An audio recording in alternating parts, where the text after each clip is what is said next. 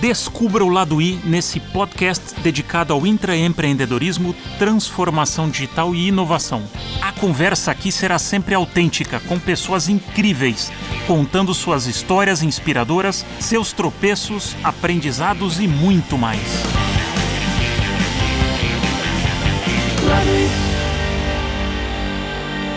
Bem-vindo, bem-vinda a mais um episódio de O Lado I.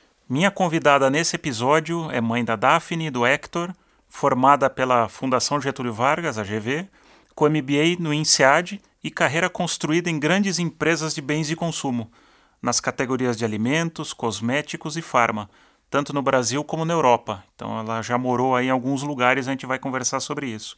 Já passou por diversas empresas, por Kellogg's, Danone, Colgate, Mondelez, é, Hackett Benkister, Nestlé, onde a gente teve a oportunidade até de trabalhar juntos, e atualmente ela está na Coty, no segmento de beleza e cosméticos. Bem-vinda, Ari, que prazer ter você aqui. Obrigada, Facla. É uma honra estar aqui. Vamos voltar um pouco ao passado. Você se formou na GV, eu sei do amor, do carinho que você tem pela GV, mas isso faz algum tempo. É, me conta um pouco, naquela época que você se formou, o que, que passava na cabeça da Ari de quais eram as tuas ambições, onde você queria chegar?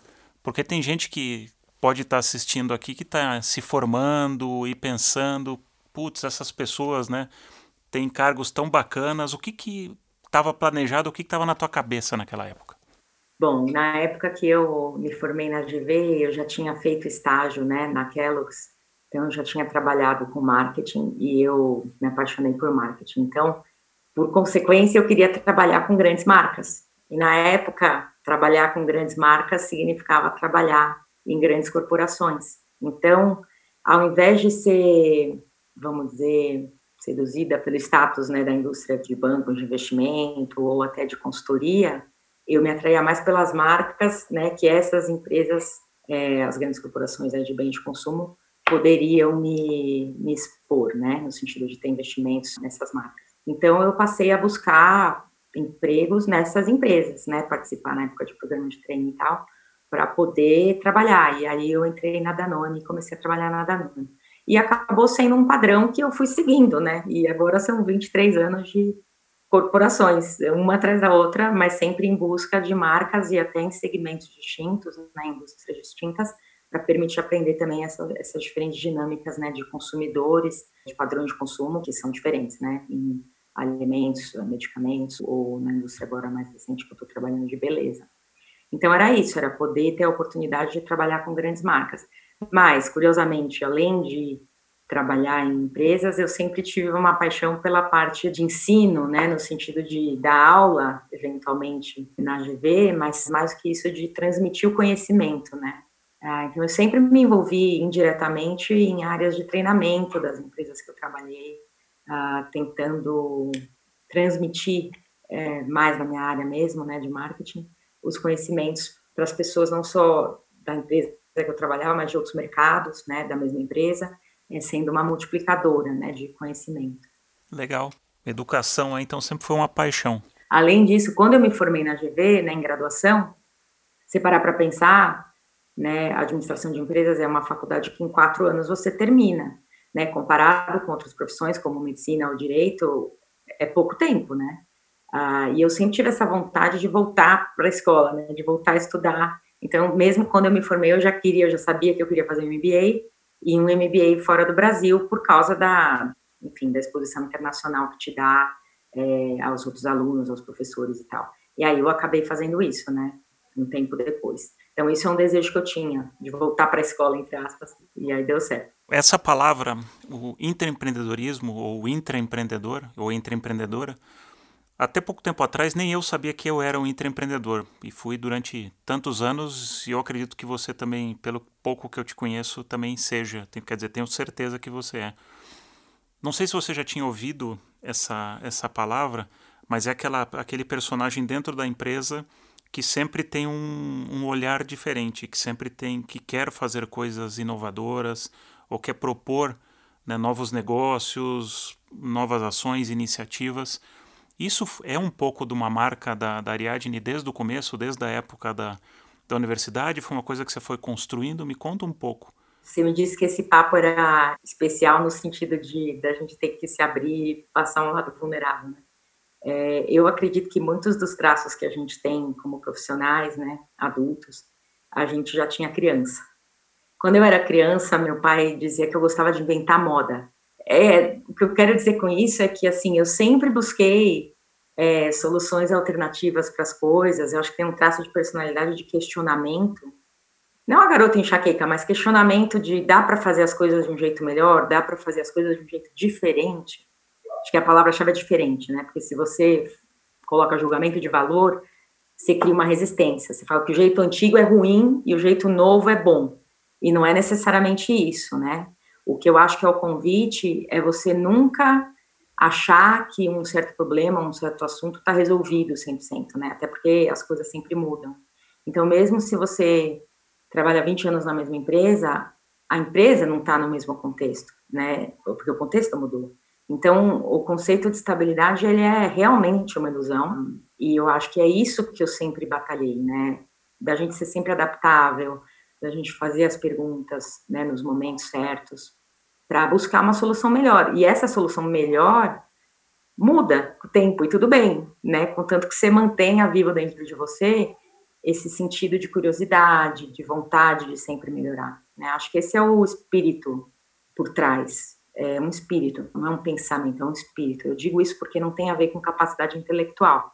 Né? Você tem pessoas muito analiticamente capazes e tal, mas o mindset, né, a, a mentalidade às vezes é um pouco estática.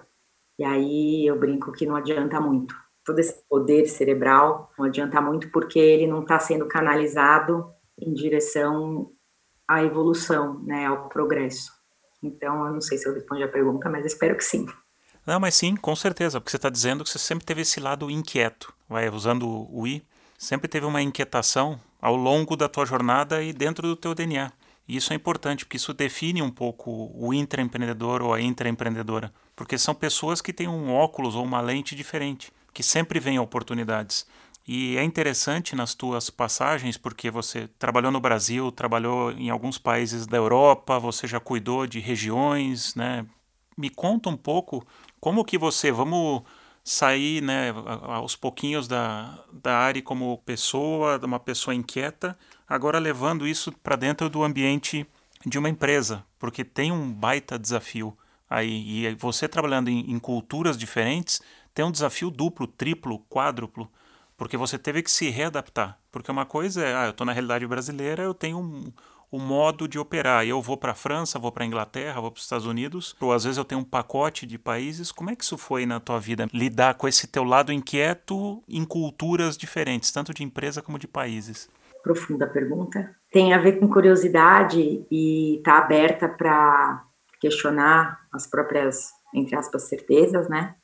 Mas também falar e questionar os outros Inclusive, eu sempre brinco que quando a gente fala em diversidade nas empresas, tanto de nacionalidade quanto de gênero, eles querem que a gente vá para a matriz, por exemplo, exatamente para a gente trazer esse ângulo diferente, esse ângulo mesmo, uma maneira diferente de ver o mesmo problema. De novo, naquele conceito de não é o certo ou o errado, mas é uma noção diferente que permite que o resultado final seja mais rico, mais complexo no sentido de rico né? E aí todo mundo tem mais chance de vencer. A competitividade e alinhamento de objetivos eu sempre acho que é o que a diferença de vencer ou de perder, né? Se uma equipe inteira está alinhada em termos de, de objetivos, mesmo que seja multifuncional, tudo dá certo, né? E os, e os comentários construtivos são bem-vindos, mesmo que eles sejam contraditórios com o que se antes achavam. Por outro lado, se tem desalinhamento de objetivos, você pode falar algo brilhante, é, se aquilo não é o que a pessoa está querendo ouvir ou vai contra os objetivos da pessoa, que são às vezes conflitantes com o seu, você não vai conseguir progredir. Então, de novo, tem a questão do progresso, né? Eu acho que o alinhamento de objetivos é, é um enabler, né? Que a gente fala para que as coisas se movam. Acho que todo mundo que trabalhou em grandes corporações já teve em algum momento da vida a sensação de que não anda, sabe assim, ah, tá parado. Aí o projeto tal tá parado, tá travado. E a gente às vezes não sabe como destravar. E eu acho que a trava, muitas vezes, não é algo pessoal com você. A trava é que tá todo mundo meio nadando em direções distintas, e aí ninguém se move, porque tá todo mundo naquele limbo, né? Então, eu senti isso em vários momentos da minha carreira. Às vezes, numa mesma empresa, tem momentos mais fluidos versus momentos mais travados, e muitas vezes tem a ver com a liderança. Eu acho que se a liderança dá permissão, né, da liberdade para as pessoas experimentarem e terem uma voz, faz muita diferença. Versus uma liderança que é um pouco mais, é, talvez, conservadora. E aí, mesmo que você tenha pessoas inquietas usando o seu I, elas vão ficar caladas, elas vão ficar quietas. então, o que acontece com uma pessoa quieta, inquieta, né? Inquieta, quieta, bom, é como se ela fosse quieta, né? Sem é, conformista. Então, isso é importante. Às vezes a gente fala, ah, internamente eu sou de um jeito, mas eu não vejo no meu contexto de trabalho uma maneira de refletir isso ou de projetar isso. Tem que mudar de emprego, ou mudar de área, ou mudar até de liderança. Tem que expressar para as pessoas que podem te ajudar que você não está sendo aproveitada da maneira que você deveria, né? A gente fala que liderança é, é reconhecimento, né? Ser reconhecida pelo seu trabalho, mas também apreciada por ser você mesma. Esse conceito é muito importante, porque se você tem que forçar um papel ou uma certa postura para se adequar, não é uma coisa que é sustentável, né? Porque você não está podendo ser você mesmo. Então, eu sempre digo que a gente tem que estar em contato com a gente para ver, eu estou sendo apreciada pelo que eu sou ou eu estou tendo que lutar contra a minha natureza para continuar aqui, ou para ter mais três anos nesse cargo, ou para não criar conflito, ou algo do tipo, sabe? Então, já estou te passando um pouco do que foi algumas experiências que eu tive que foram nesse sentido, de não se sentir pertencente, confortável. Confortável. Não, super entendo. E outra coisa que acho que vale a gente falar, a gente pode até falar um pouco mais para frente, que eu queria explorar um pouco mais esse teu lado inquieto em diferentes culturas, quando a gente fala liderança ou líder, a gente tem os líderes formais e os informais. Então muita gente acha que o líder é o chefe, é o presidente, é o diretor, é o gerente, não necessariamente. O líder pode ser aquela pessoa que está compondo a equipe que naquele determinado projeto ou iniciativa tem o conhecimento técnico ou tem o conhecimento da matéria e está liderando um determinado grupo todo mundo é líder em alguma coisa. Você pode ser líder dentro da empresa, fora da empresa, mas a liderança é um valor que a gente precisa aprender a expressar mais e não ter medo dele.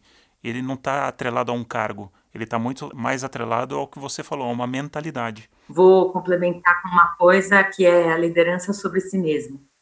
É meio filosófico, mas se você não lidera nem você mesma, no sentido do que você deseja, do que você quer concretizar, você nem vai reconhecer liderança nos outros, mesmo que seja uma liderança informal. É, a gente tem que tá, tomar as rédeas, eu acho, né, da, da própria vida, tomar as rédeas do caminho. Tem muita coisa contextual, tem, todo mundo enfrentou na vida sorte ou falta de sorte. Então, sorte e falta de sorte existem, né? Não, eu não sou uma pessoa meritocrática 100%, porque isso eu acho que é uma ilusão. Mas a gente tem que ter domínio é, da própria vida no sentido de autorresponsabilidade. Né? Então, por exemplo, estou sentindo que não estou sendo ouvida, não estou sendo apreciada, é, o que, que eu faço? Ah, me adapto? Sei, adaptação é uma palavra que a gente tem que tomar cuidado, porque se a gente leva para o extremo, você vira uma geleca que não tem forma definida, né, não tem espinha dorsal, como a gente fala em inglês. Eu tinha uma chefe canadense que falava isso, ah, everybody needs a backbone. Né? Você tem que ter uma espinha dorsal que te define, inclusive te define como postura, como posição. É, às vezes, quando eu saía de algumas empresas, mas a equipe né, permanecia na empresa, às vezes a equipe mantém contato né, com você, algumas pessoas em especial, e elas sempre trazem anedotas do tipo, ah, estava numa reunião, aí eu estava um pouco na dúvida, eu pensei, ah, mas o que, que a Adi faria? Não no sentido que, ah, tá certo, mas assim, qual seria a posição que ela tomaria? Porque você tem que tomar uma posição. Né? Liderança também é ter a coragem de tomar posição, informal ou formal. Você tem que tomar posição. Se você fica a reunião inteira um pouco em cima do muro para ver para onde a maioria vai é, andar, aí você não está agregando o seu valor, na minha opinião. Aí começa a ser um exercício de democracia. De votação. É, é votação, é como não me expor. Consenso. É, também outra palavra perigosíssima, perigosíssima consenso. Porque consenso, até estatisticamente, é um pouco a mediocridade, né? O que todo mundo acha é, o, é a opinião média, no sentido estatístico né, da, da palavra. Bom, a média, por definição, ela não, não se destaca. Então, esse é o problema. Mas tem muitos ângulos negativos também, né? De ter essa nuvem em cima de você, que é uma autocobrança muito grande, né? De sempre ter que se destacar, né? Essa autocobrança de eu sempre tenho que me destacar, ela é desgastante, né? Porque chega uma hora que você não tem a energia às vezes, ou, ou tá cansada, literalmente. Sim, acho que você traz um ângulo super interessante e eu me identifico bastante de as pessoas olham para você como o ponto diferente ou aquela pessoa que vai trazer um ângulo diferente. Então você se sente na responsabilidade de sempre ah, eu tenho que trazer um ahá, alguma coisa né, que vai impressionar. E aquilo te coloca uma carga que muitas vezes é, é surreal e nem sempre você tem a inspiração para dar o caminho. Às vezes você tem a pergunta, não tem a resposta. Mas todo mundo começa a olhar para você como a dona da, ou dono das, das respostas. Então isso dá uma, uma pressão que às vezes é, é, é injusta. É, até porque, Vaco, às vezes a solução mais inteligente é a mais simples. Eu vou dar um exemplo. É, construção de marca, é, a força da marca está nos ícones, né? E, e, os ícones muitas vezes estão na consistência do uso dos mesmos símbolos. Então, em marketing, ironicamente, ah, é onde se espera que venha a inovação, mas também é onde se espera que você não jogue fora é, tudo que a marca tem de herança e que o consumidor reconhece. Então, tem um conflito inerente, que é, se eu abro uma gaveta, vou, usar o exemplo da Kellogg's, e vejo o Tony, o tigre, né? É, imagens de, sei lá, 50 anos é uma coisa fascinante de ver, né? O quão pouco mudou. Mudou, mudou um pouco o grafismo, mas assim, os elementos principais estão lá. E isso é uma coisa que é fascinante, né, no marketing. Então você renova uma marca e renova o posicionamento dela às vezes, mas não perdendo os pontos fortes dela, né, reconhecidos e, e, que a diferenciam. Então, às vezes, do ponto de vista de marketing, dar uma ideia brilhante é pedir para voltar para o passado, ah, vamos olhar uma comunicação de 1970, vamos, vamos trazer uma coisa que toque o coração das pessoas, né? A gente, todos nós temos memória afetiva, né? De, de comunicações que marcaram a nossa infância.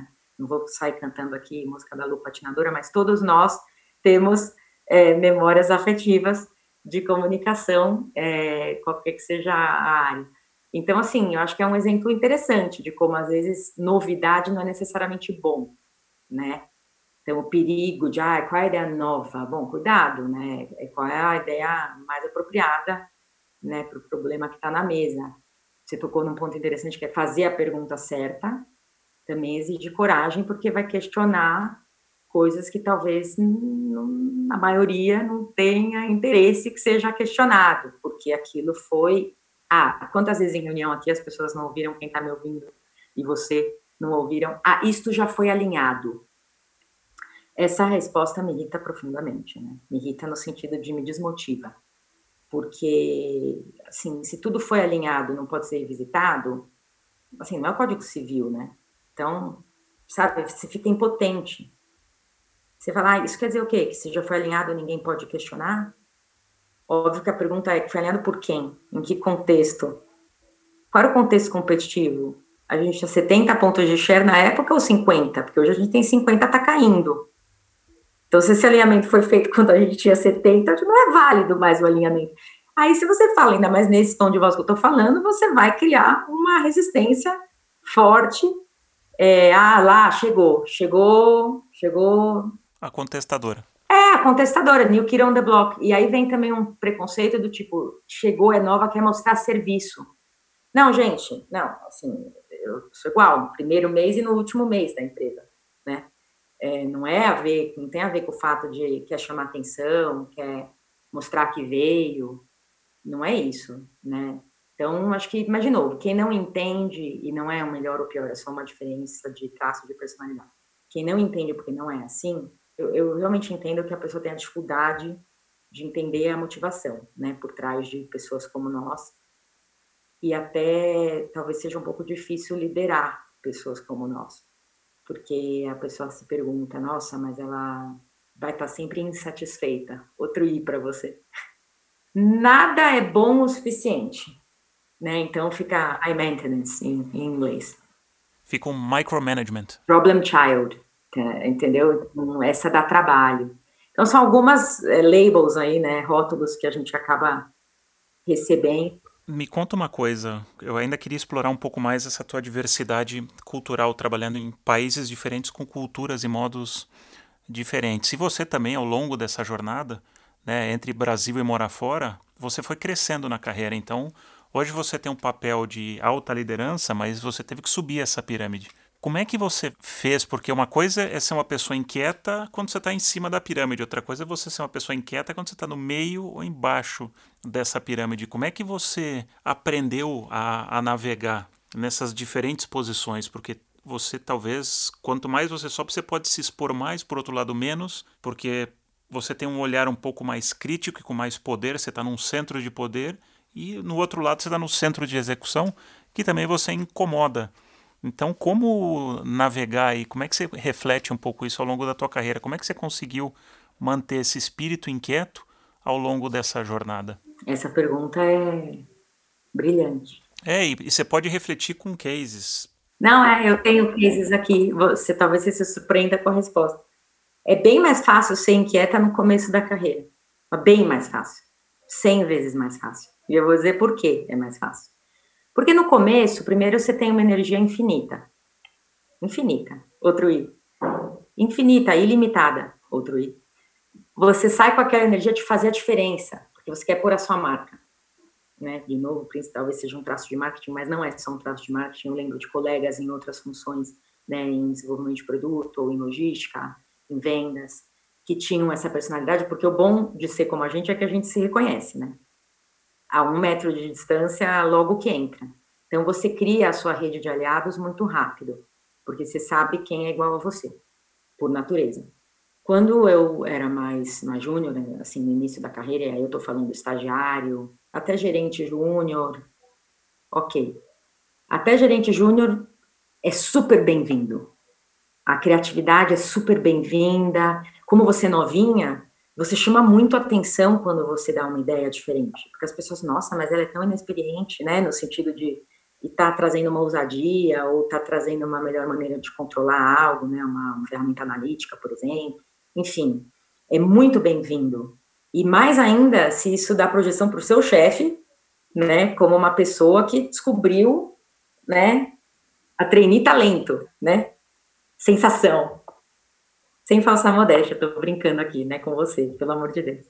É, mas eu sempre tive muita sorte também, não seria justo se eu fizesse essa conversa com você sem ser muito grata às chefes que eu tive é, no começo da minha carreira, que com certeza me formaram, eram pessoas questionadoras, que eu admiro até hoje, tenho contato até hoje, ele tinha essa marca. Então, ao observar muito cedo na carreira um líder, né, na época meu diretor de marketing, que tinha essa coragem, que contestava para cima e para baixo, e crescia muito, talvez por fazer isso, me deu confiança de que esse era um caminho certo, entendeu? Então, eu acho que, de verdade, os primeiros líderes que você tem te definem se eu tivesse tido só líderes mais, talvez, conformistas e tal, talvez eu seria uma pessoa diferente. Apesar de eu dizer para você que eu tenho traços questionáveis. É você tem a tua natureza, mas você teve um, um, propulsor, que foram as lideranças que te. É o que você falou, deram confiança. Como criar filhos, né? Tem o nature e o nurture, né? Eu fui criada num ambiente, né? Foi na Danone, no caso, essa escola particular, é, de, de inovar, de ousar, a palavra coragem e ousadia, é, as duas palavras sempre saíram nas minhas avaliações 360, despontando do gráfico, como o, traço principal, por causa dessas escolas que eu tive no começo. Então, essa é a primeira pergunta, ah, como é no começo da carreira? Eu achei facílimo, mas talvez porque eu tenha trabalhado em uma empresa que estimulava isso. Estimulava isso e estimulava a visão helicóptero, que era a expressão que eles usavam no RH, que era você dar palpite ou ter uma visão sobre as outras áreas. Em muitas empresas isso não é bem-vindo. Se você faz um questionamento ou faz uma pergunta, a pessoa literalmente te fala, mas isso não é sua responsabilidade. Fala, não, eu sou responsável por tudo. então, de novo, essa autoliderança e, e a autocobrança de eu sou responsável por ser uma área comercial, pela venda, pelo faturamento, pelo crescimento. Mas eu encaro que eu sou responsável por tudo. E se eu estou num projeto, eu realmente acho que eu sou responsável por tudo. E quem trabalha comigo sabe que isso é verdade. Tem um preço em estresse altíssimo, mas você ajuda no, no espírito construtivo de ajudar. Como é ser um I numa fase atual de carreira, vamos chamar assim, é dificílimo. Por quê? Conta um pouco mais. Por que, que lá embaixo, no meio da pirâmide, é mais fácil e em cima é mais difícil? Porque as conversas não são abertas. Eu nunca entendi o significado da expressão hidden agenda. Agendas ocultas.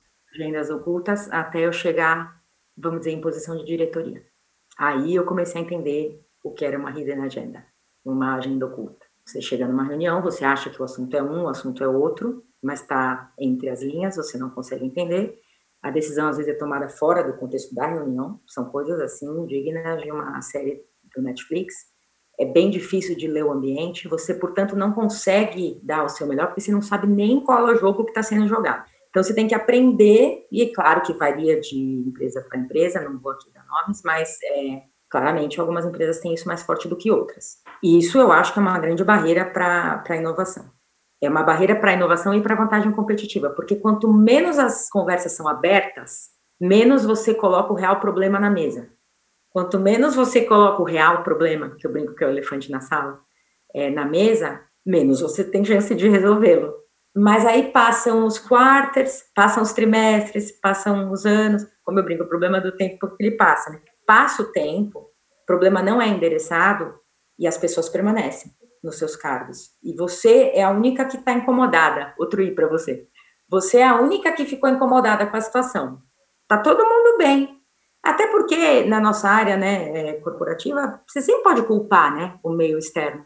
Ainda mais agora com o Covid desculpa de aleijado é muleta, né? Ah, deu errado, ah, mas também com o Covid, ah, pandemia, ah, home office, homeschooling. Tudo vai virar, né, desculpa, sempre. Então, assim, eu sou muito exigente é, comigo, com os outros, mas eu acho também que quando a gente vai trabalhar, a gente deveria ter comprometimento, né, com dar o melhor de si. E às vezes eu acho que em altos cargos, outras coisas entram na equação que não são necessariamente chegar ao melhor resultado. E eu sou muito competitiva, então, obviamente, isso me frustra, porque se a agenda é outra, aí eu não quero participar. E isso talvez explique o número de empresas que eu trabalhei na minha vida. Alguma explicação tem que ter, né, Vá? É, sempre. Mas você falou uma coisa que é interessante, que se escalando a pirâmide de importância ou de cargos ou o que for dentro da empresa, você vai ganhando mais responsabilidade, desafios maiores, você também tem frustrações maiores. E o que você falou de entrar em reuniões ou em conversas onde tem agendas diferentes, o, tem o dito, né, o que está na mesa não necessariamente é o que está fora da mesa. É né, muito engraçado a gente que trabalhou em ambiente corporativo a vida inteira, né, o intraempreendedor, você discute uma coisa na reunião, é engraçado que a reunião acaba, a porta abre as pessoas já vão formando os mini grupos. E na verdade a reunião ela acontece antes e depois da reunião. Na reunião fica muitas vezes um jogo de cena, dependendo do que está sendo discutido. É, eu já vi casos de a gente chamava de pré-reunião, pós-reunião, como exatamente você está falando. Fora hoje em dia em tempo de WhatsApp, WhatsApp durante a reunião, entre subgrupos de pessoas da reunião, então, é intra ou desalinhamento, porque você pensa que as pessoas não fazem conluios para discordar. Não, agora ó, ela está falando isso, agora você fala aquilo. Quer dizer, é, é destruição, usando uma expressão né, de, de administração, é destruição de valor na veia. Né? É quando você tem implosões dentro de uma reunião. Quer dizer, todo mundo que está convidado na sala deveria estar tá trabalhando para um objetivo comum, né? Eu já cheguei a ponto em reunião, não vou dar nomes, de pedir para colocarem os celulares no meio da mesa, porque eu estava convicta, e eu sei, porque tenho uma visão bastante aguçada, eu estava convicta, convicta que eu era o assunto da conversa de WhatsApp na reunião que eu estava apresentando. Eu falei, não, aí fica aquela postura de rigidez. E eu não acho que é uma questão de rigidez, é uma questão só de foco, né? Rigidez e foco são palavras que às vezes são confundidas, né? E foco é uma coisa positiva. Foco é foco. Você está na reunião para resolver um negócio, você está sentindo que tem conluio na reunião contra você. Eu acho que liderança é ver e agir, não ver e fingir que não viu, porque é mais conveniente, né, fingir que não viu, para não criar o conflito. E o monstro cresce. Cresce totalmente. E te engole, né? E eu acho que também, para quem está escutando a gente, parece que a gente está falando aqui que não. Então, parece que a gente está falando ao contrário. Não progrida na carreira, que quando você chega lá em cima é complexo. É complexo, mas porque são outros tipos de conversas, mas também tem realizações incríveis. Daí você tem a capacidade de mexer no sistema com muito mais potência do que você teria quando você está lá embaixo. São só habilidades, né, vamos colocar assim, diferentes. E eu acho que refletindo um pouco, Ari, no que você fala, a gente começa a se deparar muito com uma palavrinha chamada frustração. Talvez se no começo da carreira a gente tem frustrações menores, nessa fase você tem frustrações maiores, porque você quer fazer movimentos maiores né, de negócio, de empresa, e o teu esforço é muito maior. Então, como é que você lida com essas frustrações? Porque dentro da cabeça do intraempreendedor, ele está sempre a 120 km por hora. Só que em algum momento ele entra no túnel, né, que é o desconhecido, é a iniciativa, um projeto. E todo mundo fala, não, reduz para 40. Mas ele continua no 120, que ele fala, não, acredita, vem comigo. Só que as pessoas não necessariamente vêm, eu diria que elas não vêm. E aí você tem que trabalhar esse sistema e lidar com essa frustração. Como é que é isso para você? Como é que você lidou com isso na tua vida? Eu gostei do que você falou, né, do cuidado com a, a mensagem final.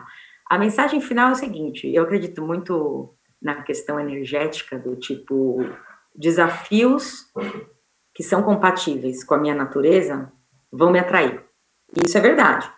É, uma certa altura da carreira eu, eu ouvi de um headhunter que ele tinha um desafio que era um turnaround, né, uma coisa de transformação, e que ele precisava de um perfil exatamente igual ao meu. Foi a primeira vez que eu vi alguém me rotulando e que precisava de alguém que chacoalhasse o navio.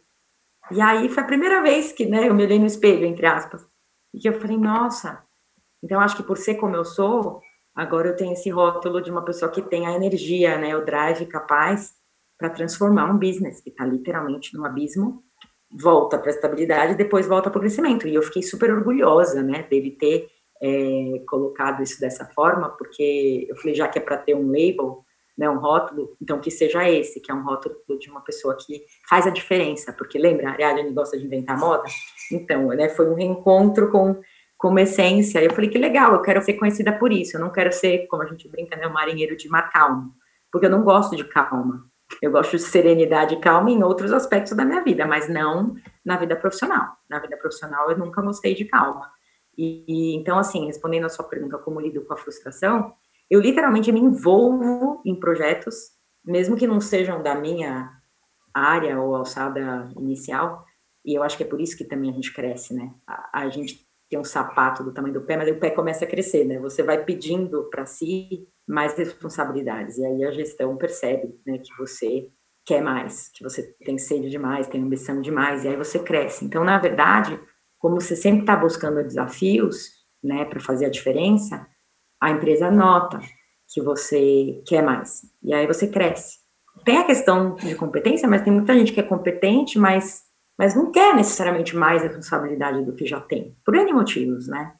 É, mas eu acho que por curiosidade intelectual e por querer sempre se desafiar também, eu sempre quero me desafiar, eu vou buscando mais. Então, acho que explica muito isso. Explica, explica o MBA, explica as mudanças de indústria. Eu já tive essa pergunta, ah, mas por que você muda tanto de indústria? É porque eu quero aprender novas formas de é, né, fazer marketing. É, e é verdade. Então, esse é o driver. Quando o driver é aprendizado e crescimento, eu lido com a frustração assim, porque eu sei que eu vou encontrar resistência. Resistência é quase dado. Aliás, se eu não encontro resistência, eu acho que eu não estou fazendo direito o meu trabalho. Exatamente. Quem inova e não encontra nada do contra é porque não está inovando. Simples assim. É, porque ou não está inovando ou está num momento um pouquinho mais mais calmo, mais pianinho, mais, mais talvez introvertido. É, e que faz parte também. Faz parte, são fases, são fases. Você não está ligada no 220, é impossível você ter alta energia o tempo inteiro, o ano inteiro. Então tem projetos, tem fases. Vamos entrar agora numa outra parte. Tem duas palavrinhas que para mim são muito importantes e fazem parte da, da jornada de um intraempreendedor: medo e fracasso. Porque é muito comum a gente escuta as pessoas, as pessoas só contam o, né, eu, eu, tentei 70 vezes, as três que eu, que eu tive um baita sucesso, eu vou lá e conto essas três, faço case, vou no jornal, escrevo artigo. Mas tem muito fracasso, tem muito medo. E as pessoas têm muita dificuldade de declarar, não, eu tenho medo. E sempre quando você está entre o normal e descobrindo na inquietação de fazer algo diferente, o medo vai vir junto. Então você precisa conviver com esse medo, mesmo porque você não tem todas as respostas. E também existe o fracasso, porque nem todos os tiros que você vai dar você vai acertar. Você consegue trazer algum exemplo da tua carreira onde você teve medo de fazer alguma coisa, onde você tentou e putz, não rolou, e o que, que você aprendeu com aquilo? Não sei se eu falo por todos que estão me ouvindo, mas acho que alguém agora que não fala que está com medo está em negação, né? É, por que, que eu estou com medo? Porque a gente, trabalhando em empresas, tem um óbvio medo da incerteza, do que o momento atual traz, né, de Covid e do futuro, e do que isso significa para a nossa empregabilidade. As regras antigas não valem mais, isso vale também para a nossa formação, Durante um certo tempo tive medo da revolução digital. Você foi uma das pessoas que desmistificou a revolução digital para mim. E aí eu entendi que é um novo ecossistema, mas que né, se você faz as perguntas certas, você chega onde você tem que chegar. Tive medo, porque a gente tem medo de ficar obsoleto, né? A gente tem medo de ser substituído. Acho que para tudo na vida, né? Então a gente tem aquela constante pressão de se provar merecedor. É, então tudo que ameaça isso por definição, causa medo. Mas é aquele clichê que fala que coragem não é não ter medo, né? É ter medo e ignorar o medo. Então, como eu sou muito mental, eu vivo com medo, porque eu vivo pensando o que pode dar errado, né? Ah, isso pode dar errado, aquilo pode dar errado. Essa questão de agenda oculta, eu vivo prevendo em reunião o que pode dar errado, que perguntas podem ser feitas. Então é justo dizer que eu vivo com medo. Mas apesar do medo, uma maneira que eu encontro de lidar com medo é me preparar da melhor forma que eu puder, num contexto concreto de reuniões, é preparar possíveis respostas, enfim, uma apresentação de 20 slides que tem 200 backups ocultos, né? Quer dizer, você tem que lidar da melhor forma com a sua questão interna, né? Então, para mim, sempre teve ligado ao preparo é, e aí eu sinto mais coragem de enfrentar, né, como brinco, o leão cuspindo fogo, porque realmente vai haver momentos onde você vai ser surpreendida ou por uma situação, ou eventualmente por uma traição. E eu digo que os piores problemas que eu, pelo menos, já passei na vida, foram coisas que eu jamais poderia imaginar. Jamais. Então, isso, de certa forma, me liberta, porque, assim, não adianta também ficar se preocupando dia e noite com algo, porque as reais coisas que vão te tirar ao chão, mas você nem vai imaginar de onde elas vão vir, né? Não, assim, é um, um, cometa que cai na sua cabeça, um exemplo figurado, e você nem consegue imaginar. Então, quando eu digo agora, eu tô com momento, é porque eu tô prestes a, a sair do Brasil de novo, e, né, tenho dois filhos pequenos, nesse mundo pós-Covid, eu não sei como vai ser, intuitivamente a gente diria outro I, né? Intuição. Intuitivamente a gente diria que em momentos de incerteza, outro I, é melhor estar na sua terra natal, perto da sua família, né? É assim no mundo animal. Mas como sempre a Ariadne inventa moda e aí a Ariadne vai sair do Brasil num momento de bastante incerteza mundial. Então, sim, hoje agora é um momento onde eu tô assustada. Mas eu vou fazer a mudança de qualquer forma porque é, você sabe minha personalidade e também nada é definitivo, né? Se não der certo, eu volto. Mas é um momento que eu tenho medo. E, e a frustração, acho que dá para gerenciar. É, um outro clichê é, né, felicidade é a diferença de expectativa, né, com a realidade. Eu acho que com a maturidade você ajusta as expectativas. É, você para de se tanto. Então, por exemplo, ah, se der errado algo, primeiro que você redefine o que é dar errado, mas se der errado algo, não é minha culpa, só, né? Tem todo um contexto aí que vai além de mim. E isso te liberta um pouco dessa pressão, né, da performance toda hora, né? É, tem uma palavrinha que eu tenho escutado bastante agora nesses tempos que é a impermanência, e a gente está vivendo a impermanência, que é exatamente a, o, o, saber, o entender que amanhã vai ser diferente de hoje. Agora acho que a oportunidade que a gente tem é trocar a previsibilidade que a gente aprendeu, né, pessoas assim um pouco da geração X, aí da década de 70, 80, que nasceram e foram criadas sempre tentando prever e construir cenários. E a gente trabalhar mais em probabilidades. Né, que você tem probabilidades de acontecer, mas eu também tenho que estar preparado para se não acontecer nada daquilo que eu estou planejando. Então o medo, antes ele era um objeto quase que na mesa, eu conseguia antecipar esses medos. Hoje eu vou ter que estar preparado para medos novos, né, para frustrações novas, porque o contexto muda muito mais rápido. Então isso exige não só né, da gente que está conversando aqui, de todo mundo que está escutando também, outras habilidades e capacidades. Ari, eu queria olhar um pouco essa parte da, da falha, ou do eu tentei determinada coisa, não funcionou, porque também existe um, um manto né, em, em muitos profissionais bem-sucedidos que eles nunca falharam. Você consegue trazer isso num, em algum exemplo seu de, da carreira onde você começou num determinado rumo, depois não deu certo, você teve que mudar, trazer algum exemplo real de, de falha e o que, que trouxe isso de aprendizado para você de, ó, eu preciso mudar para o próximo projeto, iniciativa? No norte, é a questão de escolher batalhas, né? Escolher batalhas no sentido de poupar alianças, se é que faz sentido. Porque quando você não escolhe batalhas, você queima potenciais alianças desnecessariamente. O que está por trás do meu comentário é que para crescer, algumas alianças você vai ter que quebrar, não vai ter jeito de você progredir e fazer real transformação sem quebrar ou tornar algumas situações desconfortáveis. Eu, pelo menos na minha carreira, nunca vi é, real progresso sem um certo nível de desconforto, ou sem expor alguém. Isso é inevitável, né? Mas não todo o tempo, não por qualquer motivo, né? Porque essa falta, talvez, de discernimento, ou uma visão, talvez, um pouco inocente, é outro de, ah, se tá errado, tem que ser corrigido. Não tudo.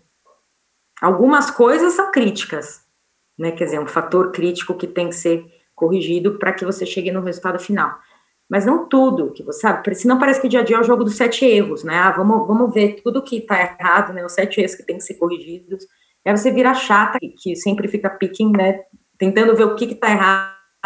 Então, isso não é construtivo, as pessoas se sentem constantemente sendo testadas, é, são aprendizados aí de 23 anos, né? A pessoa que reclama que tirou oito na prova e não 10, depois essa pessoa no contexto profissional uma pessoa difícil de lidar, porque não consegue, talvez, ter a flexibilidade de ver que nem sempre precisa ser né, de um jeito X. Então, acho que, não que eu esteja dizendo que o defeito é ser perfeccionista, zero, não é nada disso que eu estou falando. Estou dizendo que é uma questão de aliança política, que é importante para progredir. Então, ah, eu odeio política. Não, é, política, quando bem feita, acelera uma transformação muito bem é, e garante alinhamento, é, garante suporte, porque a gente às vezes né, é expert numa função, mas não em todas, então as outras funções podem te apoiar. Então, assim, eu tenho casos de fracasso e sucesso ligados a exatamente ao mesmo ponto. Quer dizer, quando foi feita uma boa estratégia de aliança política, tudo deu certo maravilhosamente, com vários países envolvidos, várias culturas envolvidas, várias funções envolvidas. Quando não foi bem feita a aliança política, caos, caos, né? Caos, é, inclusive de interpretação errada, né, da sua intenção, né? E aí você se sente mal, porque você fala, não, mas eu tinha uma ótima intenção, né? Mas a intenção não importa, porque a maneira, né? Na Nestlé a gente falava do how, lembra? What you... Então, a maneira... O que e como eu faço. O que eu quero atingir, por que eu quero atingir, mesmo que isso esteja perfeito, né? Como eu brinco, você tem um case de negócio perfeito por trás, justificando onde você quer chegar, eu lembro do seu até hoje, o seu case de negócio né, a sua visão. Mesmo que a sua visão seja perfeita, se no how, né, se no como, você dá uma patinada e às vezes mete o pé pelas mãos e tal, você não vai ser perdoado. Não importa se o seu o que estava perfeito. Não, não importa. E, e, esse foi o grande aprendizado, né? De pegar mais leve às vezes, ah, mais aliança. E foi o grande aprendizado. Eu espero que eu tenha aprendido. É, eu tenho uma frase que eu, que eu incorporei bastante, que é o sozinho vou mais rápido, juntos vamos mais longe. E muitas vezes tem esse lado, e agora entrando na parte final do nosso papo, o intraempreendedor ou intraempreendedora, como ele tem muito claro a visão ou que ele, ele ou ela quer atingir, então a tua tendência é sair disparada. Só que não adianta você sair, né, naquele exemplo do, do túnel, a 120 km por hora e a organização só consegue andar a 30 km por hora. Você tem que reduzir a sua velocidade e levar a, as pessoas junto.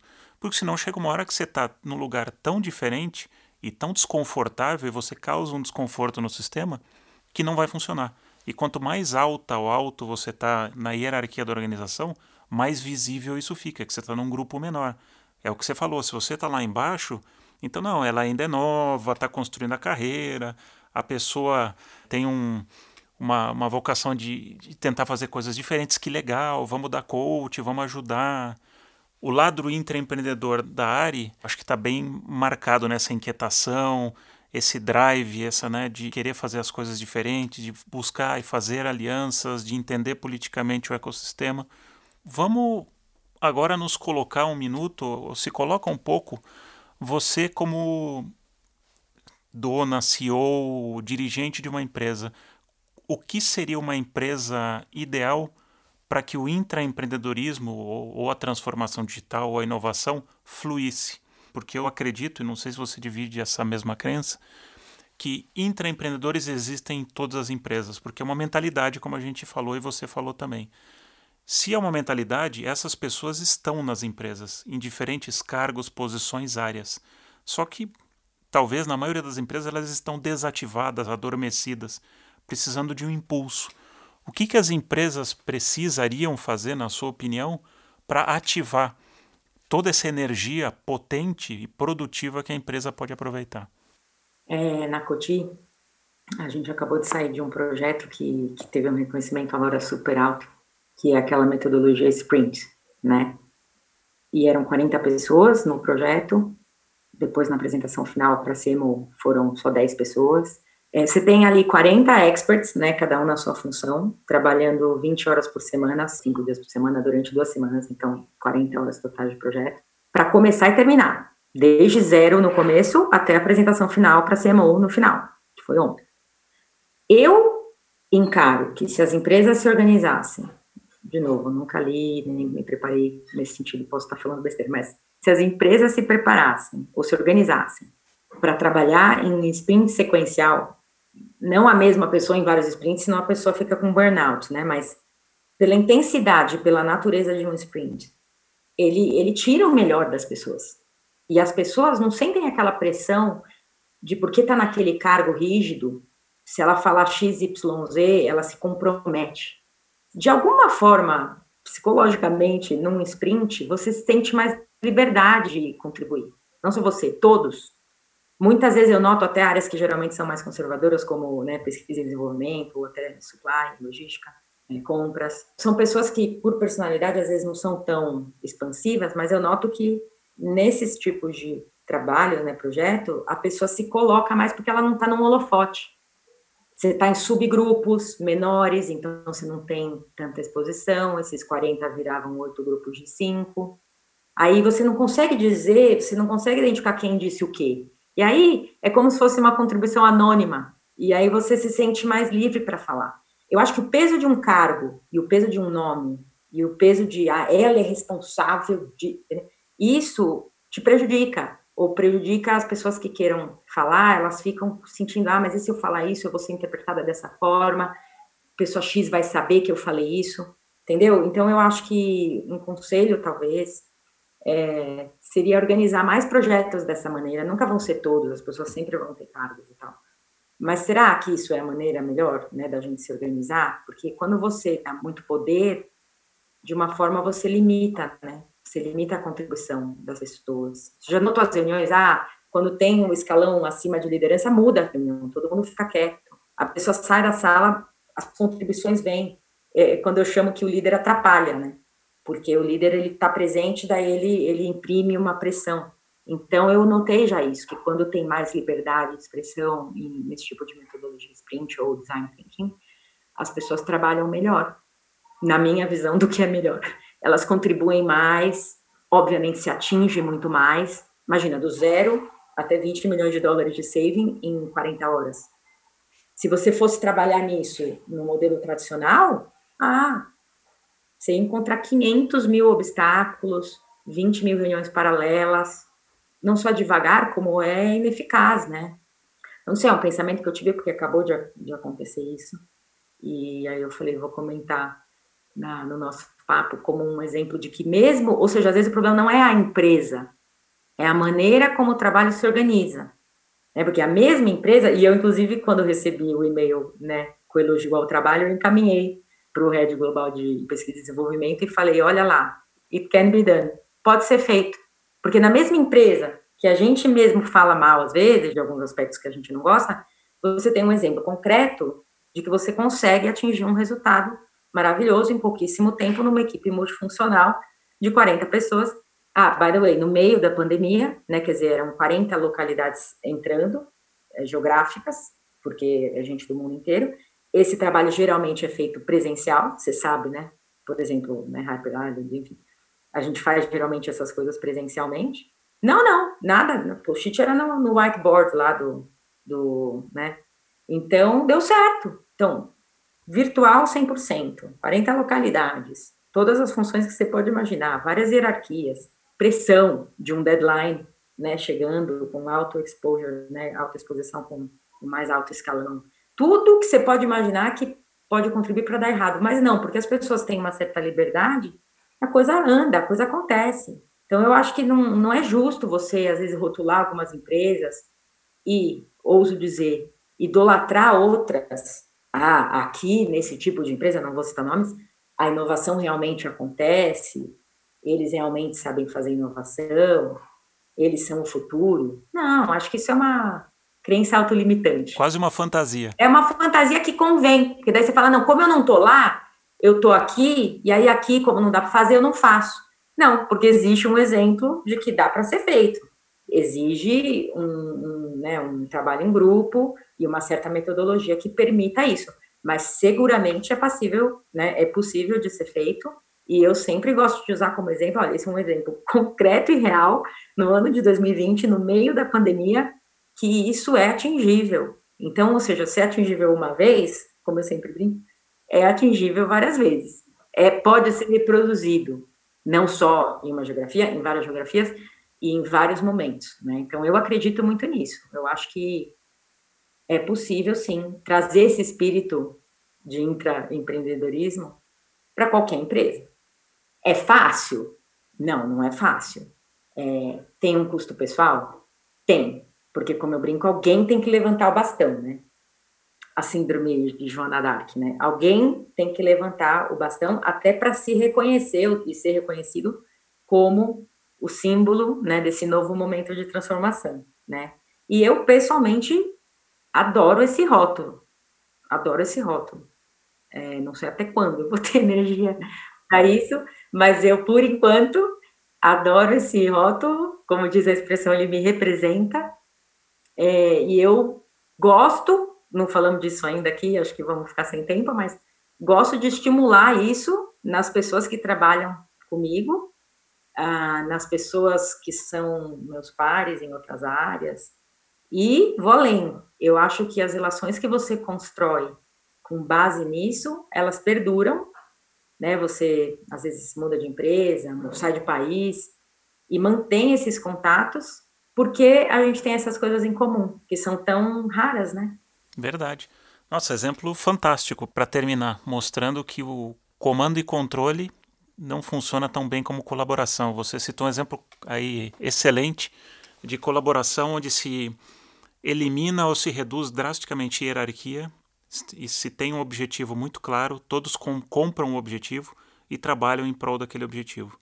Esse contexto que a gente está vivendo agora, de impermanência, como a gente falou, de muita mudança, então as pessoas têm mais foco. E o remoto, que poderia ser um limitante, acaba ajudando também.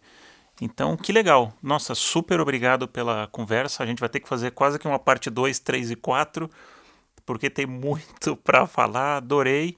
É, adorei te ouvir. Espero que quem está ouvindo a gente tenha curtido também. Tem muita experiência aí na mesa, muita coisa legal. E obrigado, Ari, por, por estar tá aqui com a gente nesse episódio do Lado I. Obrigada, Vacla, eu que agradeço. Eu queria oferecer para todo mundo que está ouvindo é, de me contatar no LinkedIn, de né, abrir uma rede de conversa, porque eu acho que as conversas não param aqui. É, a gente às vezes sofre muito em isolamento, sem saber que outras pessoas passam pela mesma coisa. Parece uma rede de autoajuda, mas de fato é, porque eu acho que os Is, eles precisam se ajudar, senão eles acham que são a única pessoa no mundo com isso, e não é uma doença ser um I, é uma característica. É, mas tem muitos como nós, e eu acredito que a gente tem que se ajudar. Valeu, obrigado. Obrigada a você. Gostou da conversa? Então escute mais episódios na sua plataforma de podcast preferida. E também siga o Laduí no Facebook, Instagram e YouTube. Obrigado e até a próxima!